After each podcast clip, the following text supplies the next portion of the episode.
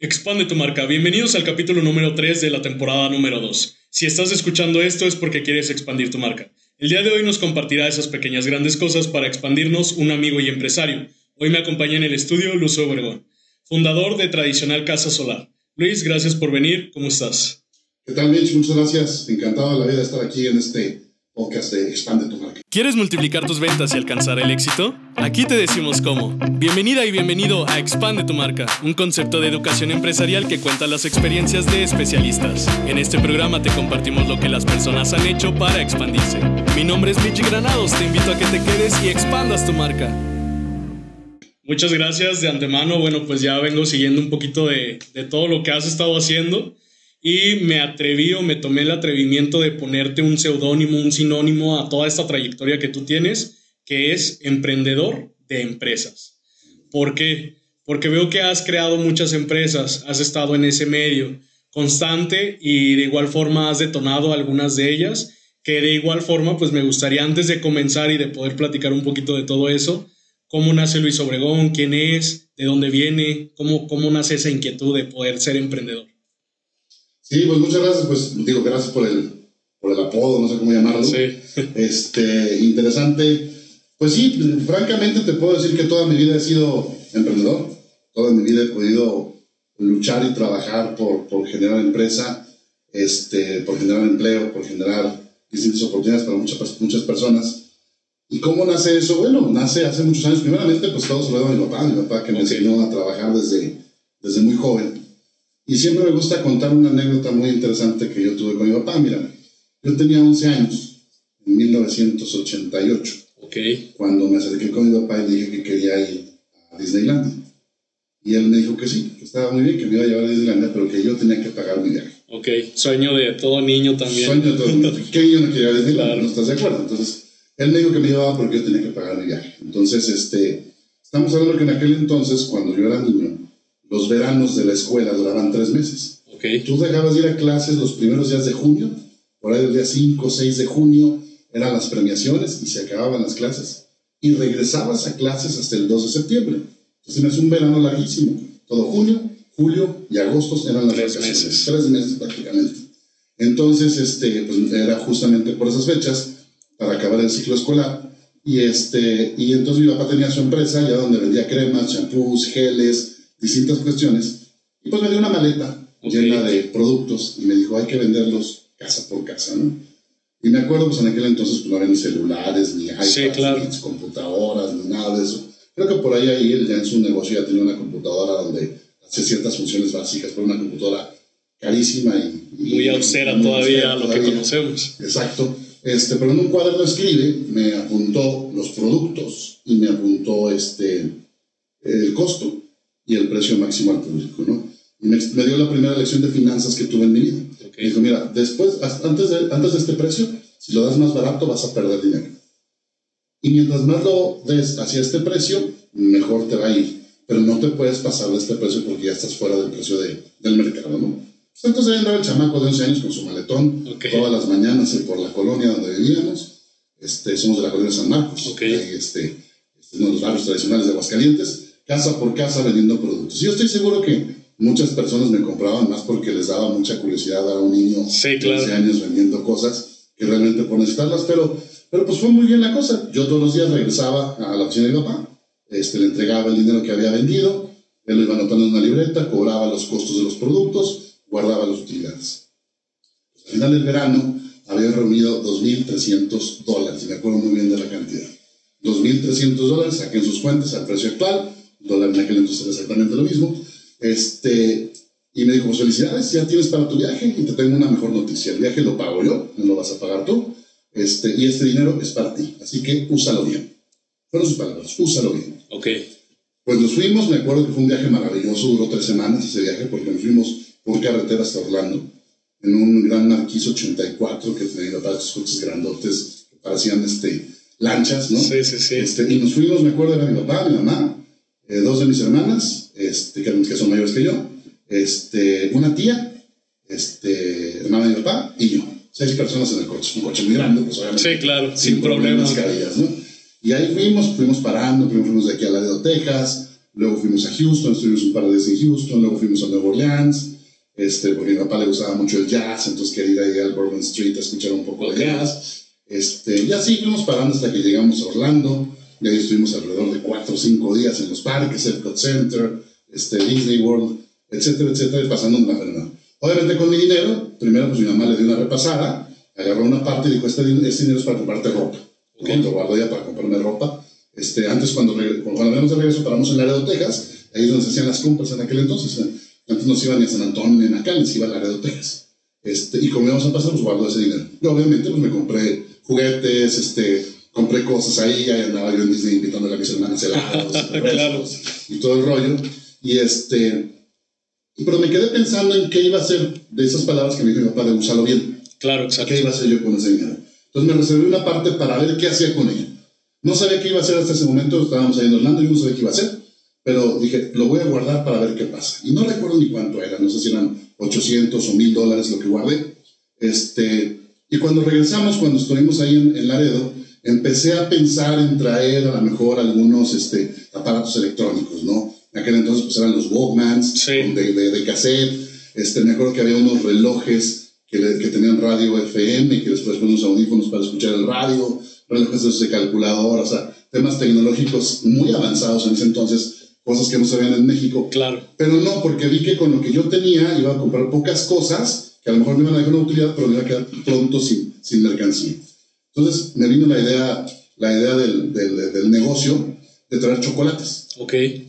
Marcas como Milky Way, Snickers, digo, creo que ya me estoy aventando bolas, pero esas eran las marcas que en ese entonces en México no se conseguían. Okay. Entonces en México conseguías chocolates Carlos V, o sea, las marcas mexicanas, pero las marcas extranjeras no las conseguías. Okay. Hoy en día en cualquier tienda sí, claro. vas a encontrar un Snickers, pero en aquel entonces no. Entonces me traje una caja, me acuerdo una caja inmensa llena de chocolates, este, de todas esas marcas por paquetes, y me los traje y bueno, justamente empezamos las clases y me los llevaba yo, me llevaba mi mochila para la escuela y un portafolios, este, me que un portafolio Samsung, ¿eh? como de este tamaño, delgadito, este, sigo diciendo marcas, ¿verdad? este, y ahí llevaba los chocolates y los vendía a mis compañeros, y me los compraban, ¿eh? Luego me descubrieron las, las, las, maestras y me prohibieron volver a vender okay. chocolates en la escuela, no estaba permitido. Entonces, yo tenía mi mercancía, pues, ¿qué podía hacer con ella? Entonces, se me ocurrió empezar a ir a la empresa de mi papá a venderle los chocolates ahí. a las personas que colaboraban con él, que trabajan con él. Este, y ahí empezaron a salir productos. Y yo me acuerdo que en ese entonces ellos cobraban los sábados, este, era, el, era el día de raya, este, no existían las tarjetas de nómina, así que todo el sí. mundo cobraba en efectivo en aquel entonces. Este, entonces yo toda la semana iba a las tardes, les vendía chocolates, los apuntaba en, una libreta okay. y el sábado, en cuanto sabía que habían cobrado, iba y les cobraba mis, mis, que me debían. ¿no? Y el negocio empezó a prosperar bastante, bastante bien en el sentido de los chocolates. Este, en aquel entonces pues había la costumbre de familiar de ir dos, tres veces al año a, a Laredo por lo menos, okay. a traer cosas. Y bueno, pues cada dejé lo aprovechaba. Sí, y a partir de ahí, pues empezó toda una aventura de emprendimiento, que claro. nosotros pues, no le llamábamos emprendimiento, era simplemente hacer negocio. Sí. Este, la palabra emprendedor es una palabra que se empezó a usar hace 8 o 10 años como máximo, y si no es que menos. Pero pues era la actitud emprendedora, ¿no? Empezó toda esa aventura, empezamos a comprar un montón de cosas, a vender cosas. Me acuerdo, por ejemplo, en el año 89, un año después de eso, hubo un eclipse total de sol que cruzó por todo México. Este, fue un espectáculo maravilloso, pero ya ves que el eclipse no lo puedes ver a simple vista, sí, claro. los ojos. Y me fui y compré lentes especiales para ver el eclipse. Okay. Y me puse a venderlos, en fin. En fin, a partir de ese momento empezamos con una aventura tremenda. Este, lociones, perfumes, chocolates, lentes para eclipse, luego también artículos electrónicos, relojes, etcétera, sí, claro. etcétera. Este, porque a partir de entonces, esa, ese evento, digamos, que sucedió en el 88, cuando quería ir a Disney, pues me enseñó a entender que yo podía ganar por mí mismo dinero. Claro. Y que no porque tuviera 11 años significaba que no podía acceder a esas oportunidades. Además, yo tenía una gran ventaja porque no trabajaba por necesidad, porque pues afortunadamente en casa no faltaba Sí. nada. Hay mucha gente que trabaja, pues, hay muchos niños que trabajan por necesidad Sí, y lo claro. vemos ahora y eso la verdad me parte el corazón, porque tienen que llevar dinero a casa. No era el caso en, en- en especial de, de- de un servidor, pero eso me enseñó a hacer, a hacer, este, a hacer negocio y a trabajar, a valerme por mí mismo, porque luego yo empecé a tener lo que era la tecnología de aquel entonces, a- porque me lo compraba con mi propio dinero, ¿no? Sí, claro. Mis Walkmans, mis, este, mis relojes, todo eso lo compraba yo con mi propio dinero. Y eso era, era una satisfacción muy bonita poder saber que te estabas valiendo por ti mismo. Sí, y tener lo que tú querías en ese momento por ti. Por ti mismo, no porque te lo regaló tu papá, no porque te lo prestó, te lo dio algún, sí, sí, algún padrino, lo que sea, sino por ti mismo. Y yo creo que, te insisto, yo creo que ese es el, el, el mejor legado que mi papá, que en paz descanse, él ya murió hace 10 años, este, pudo haberme dejado, ¿no? Okay. Enseñarme a trabajar, enseñarme a valerme por mí mismo. Porque, porque yo veo muchos amigos míos que crecieron con todo, que crecieron con, con que les daban todo lo que querían y cuando fallecieron sus papás, se acabaron las herencias en cuatro o cinco años. sí, sí, sí. Y hoy ya están, pero los pobres que no pueden hacer nada, ¿no? Entonces, este, ese es el legado más valioso que me puede dar. Sí, justo, iba justamente a eso, Luis.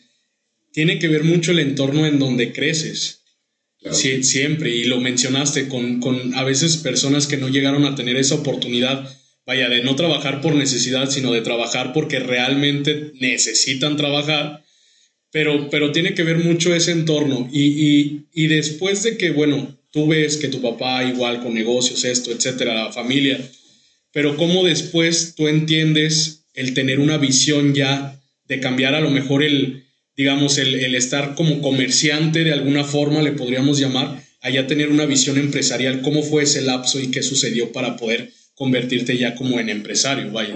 Pues mira, es que todo es cuestión de maduración, es decir, este, yo, yo siempre he dicho que todos somos producto de las causalidades, pero también de las casualidades. Es decir, piensa en el sueño que tuviste de niño y te aseguro que hoy en día estás completamente del otro, de otro lado. Es decir, no llegaste a realizar, si hay quien lo llega a realizar, ese sueño que tiene el niño de ser bombero, de ser arquitecto, de ser médico, son los sueños de los niños en su momento, este, pero casi todos estamos en otro lugar completamente distinto. Yo sí te hablo de mi sueño, mi sueño era ser periodista, okay. pero periodista de guerra. Okay. O sea, yo quería andar ahí como Rigoberto Peláez en, en los Balcanes, en las zonas de guerra, este, haciendo, pero nunca, nunca llegué a ese punto. Aunque estudié comunicación, fíjate. Okay. Estudié comunicación todavía pensando en esa, en ese, en esa sí, trayectoria. En poder ¿no? hacerlo. Exacto. Pero bueno, la vida te va llevando por los distintos caminos que al final te hacen tomar ciertas decisiones. Claro. Y este, y, y cómo se llama, y llegar a ese tema empresarial. Pero ¿qué fue lo que más me ayudó? Bueno, primero mi papá, ¿no? Con todo Sí. eso, porque mi papá era un empresario, ¿no? Mi abuelo era un empresario, mi bisabuelo era un empresario, mis tíos son empresarios. Es decir, yo crecí en un ambiente empresarial donde, donde la vida, donde nos educaron a no, ser, a no trabajar para alguien, sino a trabajar en un proyecto para ti mismo o para tu familia, ¿no? Sí, claro. Es decir, yo te puedo hablar, mi bisabuelo, por ejemplo, don Luis Esteban Obregón, se llamaba exactamente igual que yo, el abuelo de mi padre, este, él, él fue, en aquel entonces se llamaba el capataz, Okay. que sería lo que sería hoy el gerente general de la compañía fundidora mexicana, que estaba aquí de lo que es hoy el fraccionamiento Fundición, ahí está todavía la chimenea del horno. Eso que vemos ahí, que mucha gente dice, el horno de la fundición, no es el horno, no lo sabías, es la chimenea del horno. Ok. Entonces, imagínate el tamaño que tenía el horno Inmenso. donde se fundía el metal, ¿no? Entonces, este, él era el, cap- él era el, el capataz, esa, esa empresa era de los Guggenheim, unos, unos este, holandeses empresarios que son famosísimos a nivel mundial, porque han sido los empresarios más poderosos, de las familias empresariales más poderosos del mundo desde el siglo XIX hasta el día de hoy. Los Guggenheim, que uno de ellos, eh, Mr. Guggenheim, murió ahogado en el Titanic. Imagínate, o sea, hizo, el, hizo el primer viaje, venía hacia de Londres a Nueva York en el Titanic y murió ahogado porque pues, no pudo. no Sí. pudo- la historia la. Sí, sí, claro. No pudo salir en los botes salvavidas. Entonces, este, él trabajaba para ellos y pues él le tocó viajar mucho a Europa, a este, ¿cómo se llama? Pues porque lo citaban allá sus, sus jefes a, a ver cómo iba la empresa. No había tecnología, insisto. Sí, claro, nada, sí, o sea, sí, sí. Todo se manejaba por correspondencia y pues una, un par de veces al año lo citaban allá para presentar cuentas, un par de veces al año venían los propietarios y este, llevaba los libros de contabilidad y todo el tema. Entonces, eso le ayudó a él tener una, una mentalidad ya empresarial. ¿Por qué? Porque no se quedó ahí. Él sabía que, que su trabajo como, como, como, como gerente general de una empresa era limitativo, porque en cierto momento él, él, pues podía cerrar la empresa, podía él simplemente ya no llenar los intereses de, de los propietarios y decirle Sí. muchas gracias. Entonces, él creó dos emprendimientos. Ok. En su momento, uno de ellos existe hasta la fecha. Se llama El Elefante. Es una tienda que vende relojes, este, plumas, ahí en la calle Juárez. Es una sucursal. Y otra sucursal que está en el Centro Comercial Villa Asunción. Eso lo manejan mis primos y mis tíos, este, el, hermano de mi papá y sus hijos. Ellos se quedaron con ese negocio, mi abuelo lo heredó a, a mi tío y mi tío trabaja con su tío, todavía vive, es el, es el hermano que sigue de mi papá. Este, y otro negocio que estaba enfrente de ese elefante de, de, de Juárez se llama Ferretería La Flecha. Okay. Tú estás muy chavo, no te debes de acordar de eso. Ese negocio existía cuando yo era niño todavía. Ese negocio, mi, o sea, mi bisabuelo funda esos dos, de esos dos emprendimientos que fueron se convirtieron en sus negocios. Uno de ellos se lo hereda a, a, su hijo Carlos, que es mi abuelo, y el otro a su hijo Joaquín, que era mi tío abuelo. Claro.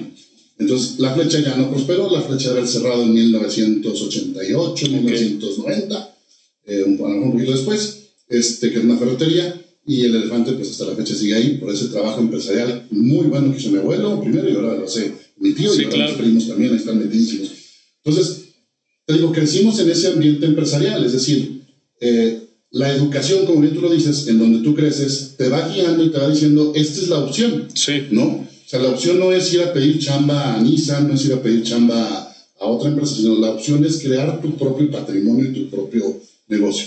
Entonces, esa es la primera. La segunda, la primera, vamos, el primer aliciente para que se vaya creando esta mentalidad empresarial de la que estamos hablando. La segunda, ¿cuál es? Este, me tocó primero este, eh, estudiar un- algunos semestres de mi carrera en la Ciudad de México. Ok. Entonces, vivir en Ciudad de México, en un entorno también 100% empresarial, donde hay gente de negocios ya de muchos años y de muchos millones de pesos, también te abre la Sí, perspectiva. claro, mental total. Y te hace entender las cosas desde otro, desde otro punto de vista. Y posteriormente me tocó, ya cuando, cuando la carrera universitaria, irme tres años a vivir a Roma, Italia. Ok. Entonces, ese viaje a Roma, Italia, fue lo que terminó de abrir en mí esa mentalidad, esas ganas de hacer más y mejor las cosas. Claro. Este, porque empiezas, o sea, viajar te abre la perspectiva, sea Sí. como turista, y si logras vivir en otra ciudad o en otro país, te abre más todavía la perspectiva, ¿no? Te hace entender muchas cuestiones, te hace entender muchas cosas, y, y, y por eso te digo que yo siento que todo es cuestión de casualidades y causalidades, porque el hecho que yo me haya ido a vivir a Europa y tal, eh, es un tema de causalidades que se fueron dando y las oportunidades se dieron y se lograron y pudimos hacer eso, este, que a lo mejor si no hubiera ido a Europa otra cosa sería. Porque también te voy a ser muy honesto, cuando yo regresé de Europa, regresé con dos ofertas de trabajo. Ok. Una de ellas que rechacé es para una empresa, no voy a decir el nombre, que todavía existe, es una empresa muy grande de tecnología, Ok. aquí en Aguascalientes, este, que está por allá por el Tecnopolo Los Positos.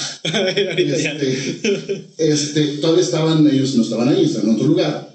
Y cuando se enteran que yo regreso, me llaman para hacerme una oferta, porque buscaban a alguien, no que fuera experto en temas de computación, porque no soy experto en sistemas, no soy programador, pero pues tienes unas nociones básicas de los temas de, de, de computadoras.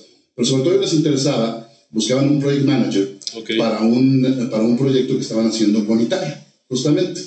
Este, entonces necesitaban a alguien que hablara español para trabajar con toda la gente de, aquí de Aguascalientes, que hablara italiano para atender a los clientes, este, y que hablara inglés porque había algunas cosas que se tenían que, que hablar con Claro. gente de los Estados Unidos, ¿no? Entonces, encontrar ese perfil en, no solo en Aguascalientes, sino en México, créeme que es un tema muy complicado.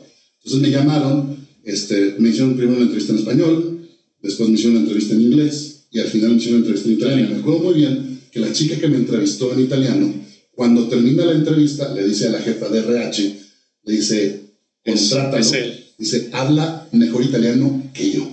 Digo, entonces contrátalo, ¿no? ¿Por qué no acepté la chamba? Porque tienes que trabajar con el horario italiano, que son siete horas de diferencia. Entonces, creo que el horario empezabas a las 4 de la tarde y salías a las 2 de la mañana. Ok. Entonces, te, te saca completamente el- el- de balance trabajar en ese horario, porque tú de todos modos en las mañanas tienes que, dices, bueno, en las mañanas no, porque en la mañana tienes que ir al banco, tienes Sí, que sí, hacer otras cosas, porque el mundo sigue girando en su horario normal, ¿no? Claro. Entonces, este, por eso decidí no aceptar ese trabajo.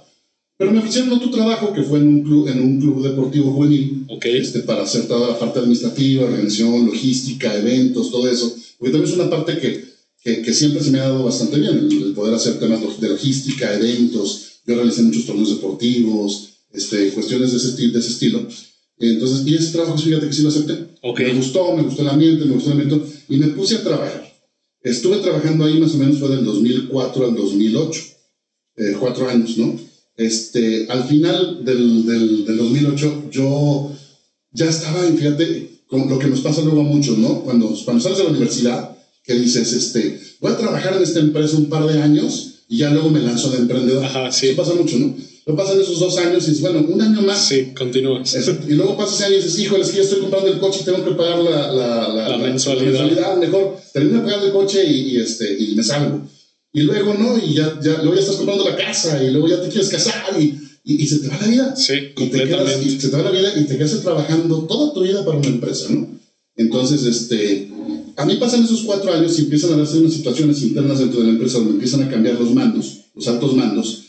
Llegan nuevos mandos de, de, de, de fuera de Aguascalientes con los que no hay un entendimiento Claro. completamente. Entonces yo tomo la decisión de salirme y decir, ¿sabes qué? Mejor emprendo por otro lado, ¿no? Me voy por otro lado. Pero todavía en ese momento salgo de la empresa pensando en buscar otra chamba. Ok. Y me llovieron ofertas de trabajo, afortunadamente. Sí, me claro. empezó a llamar gente, decir, oye, supe que saliste, quiero que te vayas a trabajar para mí. Luego me dieron ofertas, por ejemplo, para, para ser este, gerente de una, de una compañía de seguros, o sea, distintas cosas bastante interesantes, porque pues también mucho de lo que yo sé hacer pues, es el tema de relaciones públicas. Sí, ¿no? exacto. Entonces, en ese tenor, este, eh, este, se me da muy fácilmente la relación pública, entonces mucha gente me buscaba por ese perfil. Pero ahí fue donde dije, no, esto no es para lo que yo crecí. O sea, yo no crecí para trabajar y hacer rico a alguien más. Sí, estabas cambiando en ese momento lo, lo que era la educación y el ambiente que ya habías tenido. Exacto. Es, regresé a lo que ya había aprendido y que por un momento olvidé. Claro. Entonces, regreso, este, decido no entrar más en ese tema, o sea, no buscar un trabajo, sino ponerme a emprender. Y me puse a buscar una forma de algo que pudiéramos hacer interesante, innovador, disruptivo y que tuviera cierto grado de escalabilidad. Y me meto al tema de social media. Ok. Comunicólogo, estaba metidísimo en redes sociales, las conocía muy bien. Estamos hablando del año 2009. Sí. Las redes sociales del 2021 son muy distintas, distintas, a las redes sí, sociales del claro. 2009. Y empecé a trabajar en el tema de redes sociales y creé una compañía, una empresa que se llamó Cuobadis. Ok. Cuobadis es que fue la primera agencia de marketing digital que hubo en Aguascalientes. Ok. Hoy en día hay N cantidad de empresas de marketing digital, ¿no? pero en aquel entonces no había nada. Y empezamos a especializarnos en el tema de restaurantes, bares, merenderos y antros. Ok. Llegó un momento, llegó un punto donde tuvimos cerca de 400 clientes. Es decir, la empresa creció muchísimo. Empezamos, empezamos, fíjate, empezamos esa empresa este, en la sala de mi casa. Yo ya vivía solo, ya no vivía con mis papás, aunque no estaba casado todavía. En la sala de mi casa. Y la primera persona que trabajó conmigo fue Memo Esquivel, Obregón, Ok. mi sobrino que estuvo aquí contigo hace, Sí. hace unos días. Sí que Él fue el primero que trabajó conmigo. Ok. Él todavía estaba, creo que en la prepa, es más, ¿eh? Eh, eh, si mal no recuerdo, pero era verano. Entonces, como Sí, era vacaciones. Tenía vacaciones. Este, no, no estaba en la prepa o en la universidad, una de esas Ok. dos, pero estaba estudiando, eso me acuerdo perfectamente, porque estuvo conmigo nada más el verano. Porque acabando el verano, Tenía, tenía bueno, que regresar regresó a a estudiar. la prepa o a la universidad, ¿no?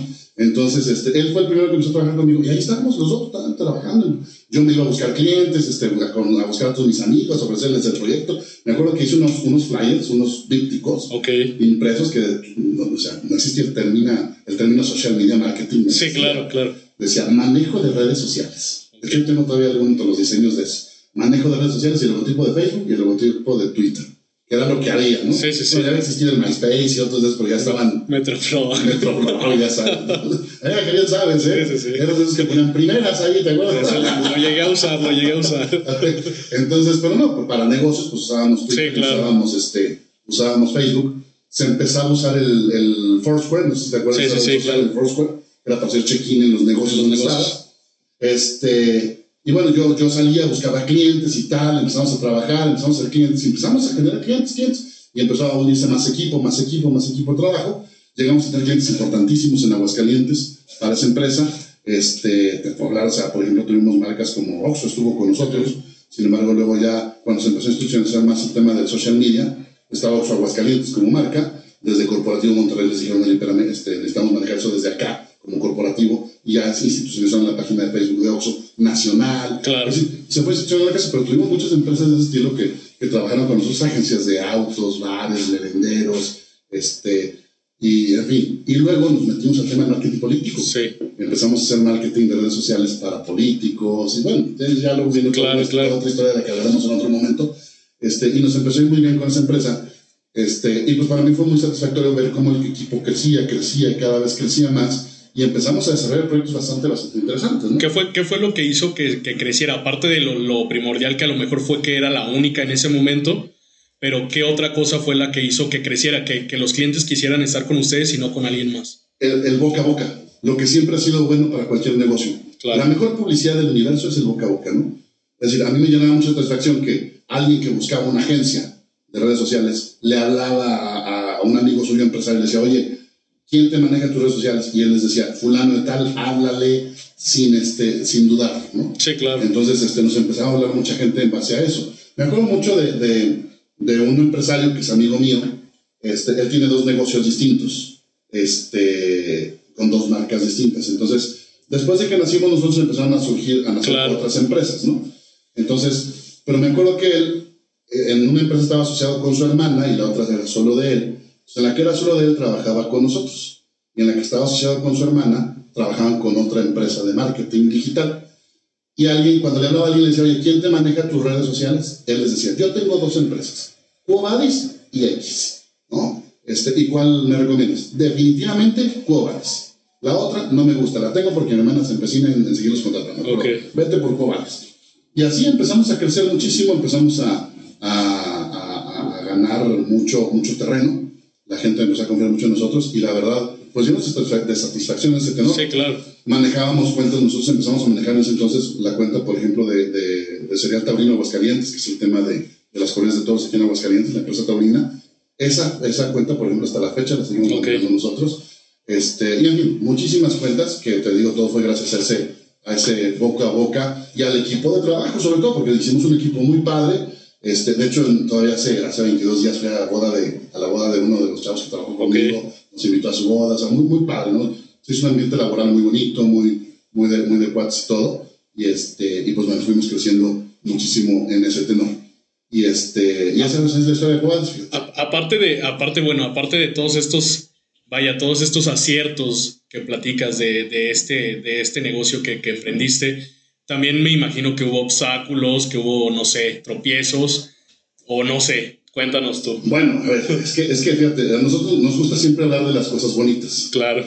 Pero no, obviamente, pues fue una, fue un, al inicio sí fue un luchar muy, muy, muy, muy tremendo, porque pues te encuentras con muchos obstáculos, ¿no? Primero, te encuentras, en aquel entonces, fíjate, no existía ninguna entidad, sea privada o sea gubernamental, hoy en día hay muchas, sí. pero entonces no existía ninguna entidad ni privada ni gubernamental que apoyara al emprendedor. Y no hablemos de dinero, ¿eh? o sea, sí, vamos claro. a dejar el tema del dinero aparte. Hablemos Inclusive con, de, el, con la guía, ¿no? Con la guía, con la claro. asesoría, con, con, el, con el plan de negocios. Claro. ¿no? Entonces cometes muchos errores. Cometes muchos errores en el, en el sentido de que, de que, ¿cómo se llama? Este, no, pues no naces sabiendo ser empresario y a pesar de que, gracias, ¿eh? a pesar de que ya traes un poco los lineamientos porque llevas toda la vida trabajando, te empiezas a encontrar con, con muchos obstáculos que, que, este, que pueden llegar a, a, a, a tronarte, ¿no? Y te voy a dar un ejemplo bien simple. Yo estaba convencido que mi empresa, como no avanzaba muy bien el tema económico, estaba convencido que mi empresa requería una inversión de 2 millones de pesos. Ok. Para poder comprar equipos, para no sé cuántas cosas, ¿no? Me invitaron a uno de los primeros bootcamps que hubo para emprendedores en Aguascalientes, estoy hablando del año 2011 más o menos, este, que se llamaba, en ese se llamaba Caita, ¿no? Este, que era de, era de una asociación civil que nació en por aquellos años, que se llama Desarrollo pero un desarrollo de emprendedores hace que existe hasta la fecha, todavía existe y sigue apoyando emprendedores, este, me invitaron a Caita. Después de hacer el bootcamp, que duró unas 6, 8 semanas, me di cuenta que realmente lo que yo necesitaba no era dinero, era un orden administrativo y financiero dentro de la empresa. Claro. Y al implementar ese orden administrativo y financiero que aprendí a través de las asesorías con estos diversos mentores, pues fue que es que te das cuenta que realmente no necesitas inversión. Sí. Entonces, desde ahí es donde empiezas a tropezar con muchas cosas, ¿no? Este, ¿Por qué? Porque, porque no traes capital. Primero empiezas sin un peso en la bolsa. Entonces, como te digo, empecé en la sala de mi casa. Sí, claro. Con el internet que tenía en mi casa, ¿no? Este, no traes dinero para poner una oficina, no traes dinero para nada de eso, ¿no? Entonces, todos esos obstáculos se van conjuntando y eso es lo que luego hace que el emprendedor se desanime y se desespere, ¿no? Sin embargo, te das cuenta que la única constante del éxito es el fracaso. Pero no es lo mismo fracasar que ser un fracasado. Okay. Porque puedes fracasar mil veces, pero seguir intentándolo. Fracasado es aquel que fracasó y le dio miedo volver a levantarse. Claro. Eso es un fracaso. Una vez que llegas a ese punto, no hay retorno, o sea, se acabó todo para ti. Entonces, la única constante del éxito es el fracaso. Entonces, vas a tronar mil veces, vas a caer mil veces, pero tienes que levantarte mil una. Y todos los obstáculos que te encuentres, tienes que sobrellevarlos y saber valorarlos. Ahora, no es fácil. O sea, imagínate qué pasa contigo un viernes, quincena. Tienes ocho colaboradores. Pagas las nóminas de todos y cada uno de ellos y te quedan 50 pesos en la bolsa. Sí, claro. No tienes ni para salir a tomarte una chela con tus cuates. No tienes, yo fumaba en ese entonces, ya llevo un año sin fumar. No tienes ni para comprar los cigarros. Sí, claro.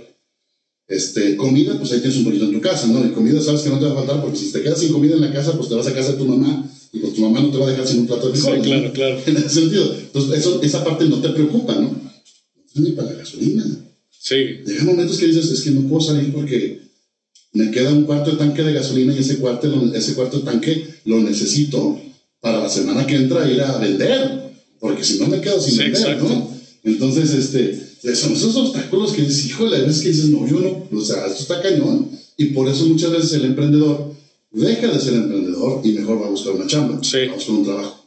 Pero al final, cuando llegue el éxito, cuando la empresa se convierte en una empresa exitosa, la satisfacción que tienes de tener un equipo, de, de- de brindar economía a este país, de hacer que circule el capital, o sea, es maravilloso. O sea, no, no se puede comparar con absolutamente nada. sí, exacto. Y te lo voy a poner bien sencillo, mira, con estadísticas.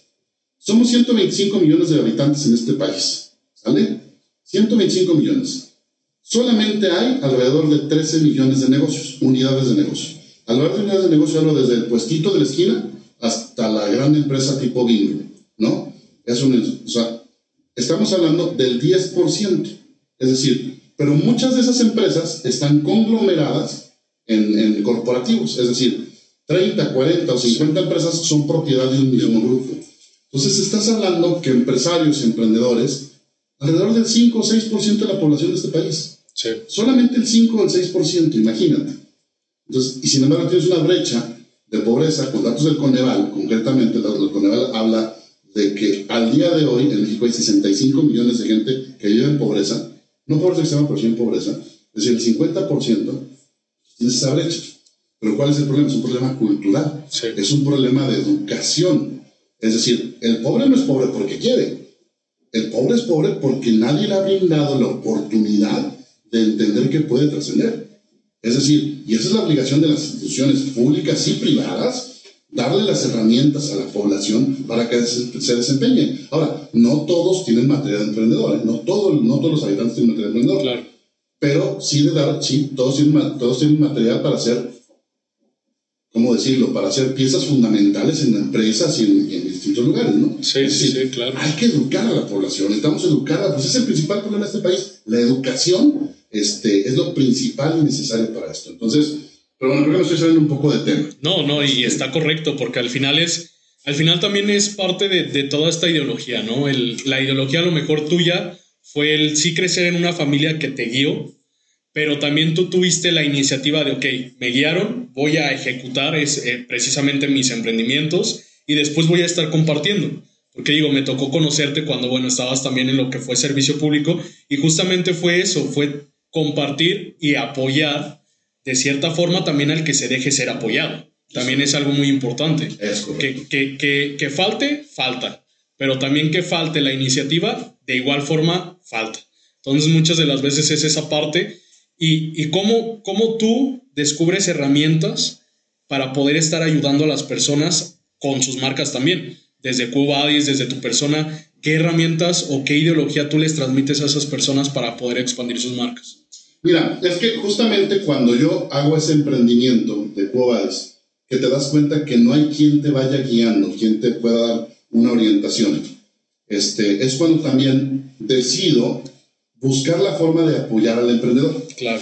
Entonces nos empezamos a juntar con varios cuates que éramos empresarios para poder orientar y apoyar a los emprendedores, por lo menos en base a la experiencia poca o mucha que trajéramos Sí, nosotros, e irlos guiando por dónde ir saliendo en ese sentido. Que de hecho eso es justamente lo que luego me lleva al servicio público. Este, esa, esa, esa intención de buscar ayudar a las personas que están emprendiendo un negocio. Y buscamos la forma de, a través de instituciones y de asociaciones, perdón, generar asesorías, capacitaciones y orientaciones para que los que quieran emprender pues tengan el camino más fácil. Mira, yo hoy en día te puedo decir, emprender un negocio con un plan de negocios es 10, no 10, 100 veces más fácil que emprender un negocio a ver cómo va. A ver cómo va, claro. Tener un plan financiero, tener todo eso, o sea, y lo ves también hasta con la empresa, o sea, ya hablando de empresas establecidas, empresas, eh, o sea, el, el, acuérdate que el 98.5% de las empresas en México son micro, pequeña y mediana empresa. Este, y luego te das cuenta que todo ese, ese universo de negocios en México este, no tiene un orden administrativo, no tiene un orden financiero. ¿Por qué? Porque estamos acostumbrados a manejar el negocio como se maneja la tienda de barrotes, ¿no? Sí, la tienda de barrotes tienes un cajón de dinero, necesitas dinero, lo sacas. Llega dinero, lo pones. Pero a veces no sabes ni siquiera cuánto hay en la caja. No sabes cuánta mercancía tienes, no tienes un control de inventarios, necesito comprar algo, lo compro, no tengo para comprarlo hoy, lo compro la semana que entra. Entonces, al no haber un orden administrativo, pues el negocio va caminando así como, como, como puede, va navegando y va salvándose como puede. Antes, ese es un tema de, herencia y de tradición que vivimos en México, porque así se han venido manejando las empresas a lo largo de los años. ¿Por qué? Porque antes no competías con un mundo globalizado. Antes tú abrías un negocio de lo que tú quieras aquí afuera en esta calle, si quieres abrías la cortina, ponías mercancía y te ponías a vender. Y a lo mejor toda la elección estaba limitada pues, a la gente que vivía en la colonia, pero si era un negocio que no hubiera mucho en otros lugares, o sea, un, tipo de negocio, empezaba a venir gente de otras zonas de la ciudad a comprarte. Porque no vivías, no competías con un mundo globalizado. Hoy en día ya no es eso. Abres tú la cortina y estás compitiendo, sí, con los que tienes al lado, pero también con los en China, con los en Europa, con los en Estados Unidos. Compites con plataformas como Amazon, compites con plataformas como Mercado Libre. Es decir, la competencia es durísima. Compites con una red mundial llamada Facebook, donde ahora todo el mundo vende o compra cosas. ¿no? Se está convirtiendo en una plataforma comercial importantísima. WhatsApp, por ejemplo, este, no sé si sabías, pero ya el próximo año va a empezar a monetizar, es decir, no monetizar, perdón, va a empezar a hacer cobros a través de WhatsApp. Es decir, tú vas a poder abrir tu tienda en WhatsApp, otro usuario va a ir a una tienda de conveniencia a cargarle saldo a su WhatsApp y con eso va a comprar cosas. O sea, eh, para, evitar el tema del uso de la tarjeta de crédito, porque en México... Sí, tipo lo que pasó con Facebook Pay, por ejemplo. Con Facebook Pay, etcétera, etcétera. Eso que Facebook y, WhatsApp son... claro, es, el mismo. Es la misma empresa. Entonces, ahora compites con todo el mundo. Entonces, hoy en día, los problemas son más grandes y la, y, y la posibilidad de fracasar es todavía más grande. Entonces, si tú empiezas con un plan de negocios, es mucho más sencillo. Desgraciadamente, a veces el emprendedor no entiende eso. El empresario no lo entiende. Porque también luego con los empresarios que ya son mayores te dicen, llevo toda la vida haciendo esto y nadie me va a venir a enseñar cómo hacerlo. Claro, claro. Híjole, aguas, aguas, aguas, porque yo he visto muchas empresas tronar en ese sentido. Y a ver, y lo hemos vivido con empresas de Aguascalientes, empresas tradicionales de esta ciudad, que llevan 30, 40 o 50 años en el mercado. Sí, ya, ya no, no supieron renovarse. Y hoy en día, el que no evoluciona, se muere. Es cuestión de evolución. ¿eh? Entonces, esos negocios que no han evolucionado, se han muerto. Y no voy a decir porque no quiero ver susceptibilidades de nadie, pero hay muchas marcas que a mí me dolió verlas morirse. Sí, claro. Me dolió verlas morirse. Gracias a Dios hay otras marcas que sigues viendo vivas. No sé, un comercial eléctrica, este, un farmacias aguascalientes. O sea, negocios que llevan toda la vida trabajando en Aguascalientes y que siguen innovando, que siguen rescatando, que siguen saliendo adelante, ¿no? Que evolucionaron. Que evolucionaron, evolucionaron, esa es la palabra, ¿no? Entonces, volviendo al punto que estábamos hablando, es justamente eso cuando yo me veo con todos esos problemas, empiezo a buscar la forma de cómo ayudar al emprendedor que no sabe, ¿no? Y créemelo, sin fines de lucro, ¿eh? O sea, no buscábamos nosotros convertirnos en asesores de emprendimiento, porque hoy en día también te puedo decir, a mí algo que me molesta es el emprendimiento emprendedor. ¿Qué es el emprendimiento emprendedor? Es una frase que yo me inventé. Es decir, yo vivo de los emprendedores. Es decir, le cobro a él porque quiere emprender y le cobro por hacerle su plan de negocio. Claro y te cobra a ti por darte una asesoría de mercadotecnia y le cobra al otro por esto. Y no solo eso, existen muchos, esos emprendedores, emprendedores del emprendimiento, ¿qué hacen? Crean una empresa de tecnología. Se inventan la idea de una aplicación, hacen la empresa, se hacen picheos, van a fondos de capital, levantan capital, levantan 6, 7, 8, 10 millones de pesos en 4 o 5 rondas de inversión. Sí se ponen sueldos de 150, 200 mil pesos mensuales, más gastos de viáticos, aviones y todo el rollo, y en tres años o dos años, ¡ay!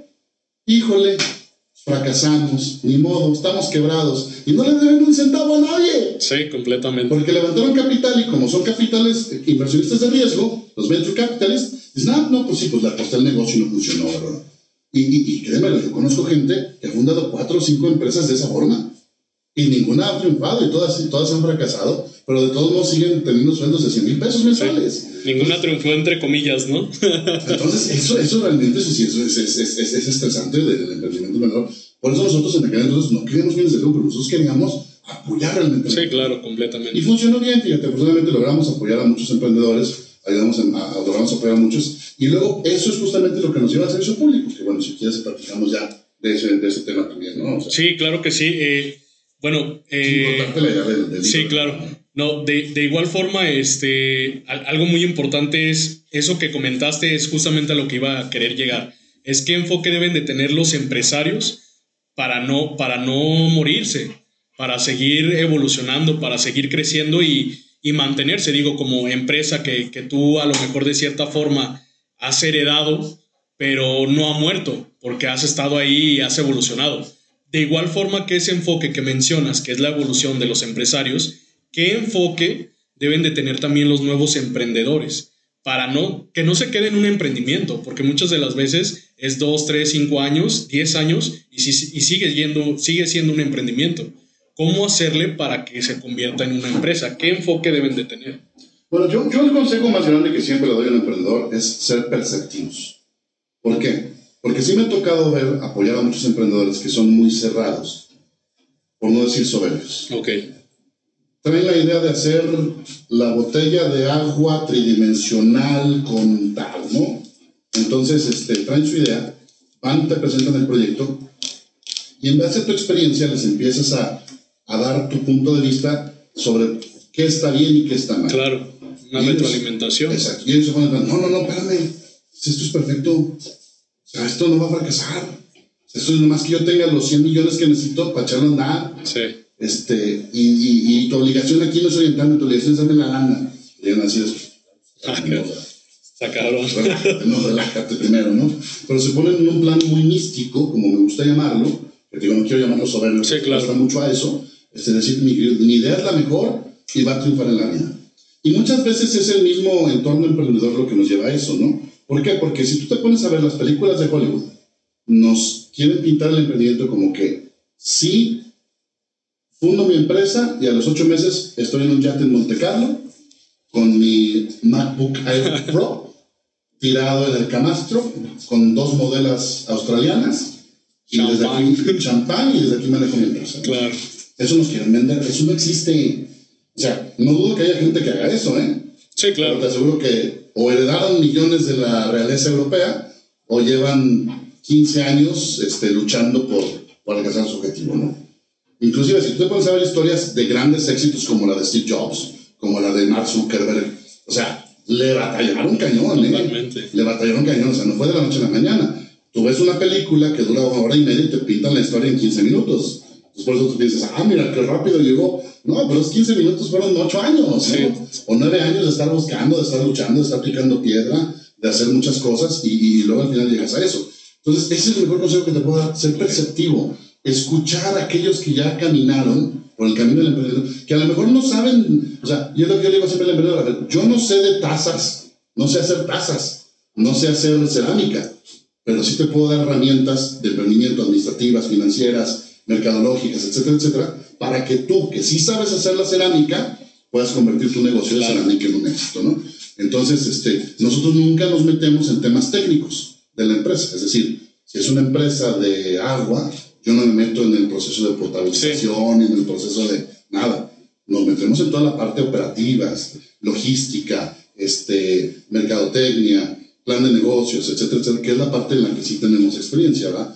Este, en ese, no, pero luego, es, insisto, ese es el consejo más aburrido. Ser perceptivo, estar abierto a todos los cambios que te, o todas las sugerencias que te pueda dar alguien que ya sabe, o ser perceptivo a los cambios que vienen y que caen en el mercado estar dispuesto a evolucionar, aún necesitas ser perceptivo, estar dispuesto a evolucionar, a cambiar tu idea de negocios. Yo sí te puedo decir, claro. muchos de los proyectos que hemos apoyado a emprendimiento, a lo mejor el 90%, cuando terminas la parte de modelación, han dado un giro al menos de 30, 40 grados de cómo empezaron. Sí. Es decir, pero obviamente cuando el es perceptivo, va evolucionando y llega a cierto punto. ¿no? Y hoy en día, la verdad, es muy satisfactorio ver todas esas empresas que se están convirtiendo en empresas exitosas, que en algún punto las apoyaste y las Sí, ayudaste a, a iniciar el camino, ver en lo que han llegado. Y que el 90% de lo que han logrado es gracias a ellos, no es gracias a ti. Sí, claro. Tú simplemente fuiste un, un pequeño colaborador que les dio un empujoncito, que les ayudó con algunas cosas para alcanzar ese objetivo. ¿no? Sí, Pero sí, ese es el principal consejo, ser perceptivos. Sí, y total, totalmente toda esta transformación, ¿no? Que, que en ese camino se va dando, ¿no? Así y, es. y Luis, pues, como siempre se nos acaba el tiempo.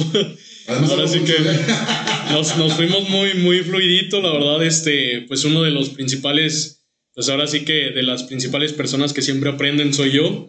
Y de igual forma, pues agradecerte, agradecer tu tiempo, eh, poquito de lo que nos contaste. Esperemos y muy pronto volvamos a hacer esto. Ya que quieras. Y redes sociales nada más para que también te puedan seguir. Claro que sí, en Facebook me encuentran como Luis Obregón Pasillas, eh, así que tal cual, el usuario es L Obregón, lo puedes encontrar como facebook.com diagonal L Obregón. En Instagram estamos como L Obregón P y en Twitter como L Obregón también. Ok, Luis, pues muchas gracias. Gracias también a todos los que nos escuchan. Y síganos también en nuestras redes sociales como arroba expande tu marca. Y los esperamos en el próximo capítulo. Luis, gracias. Gracias Mitch, cuídate, hasta luego.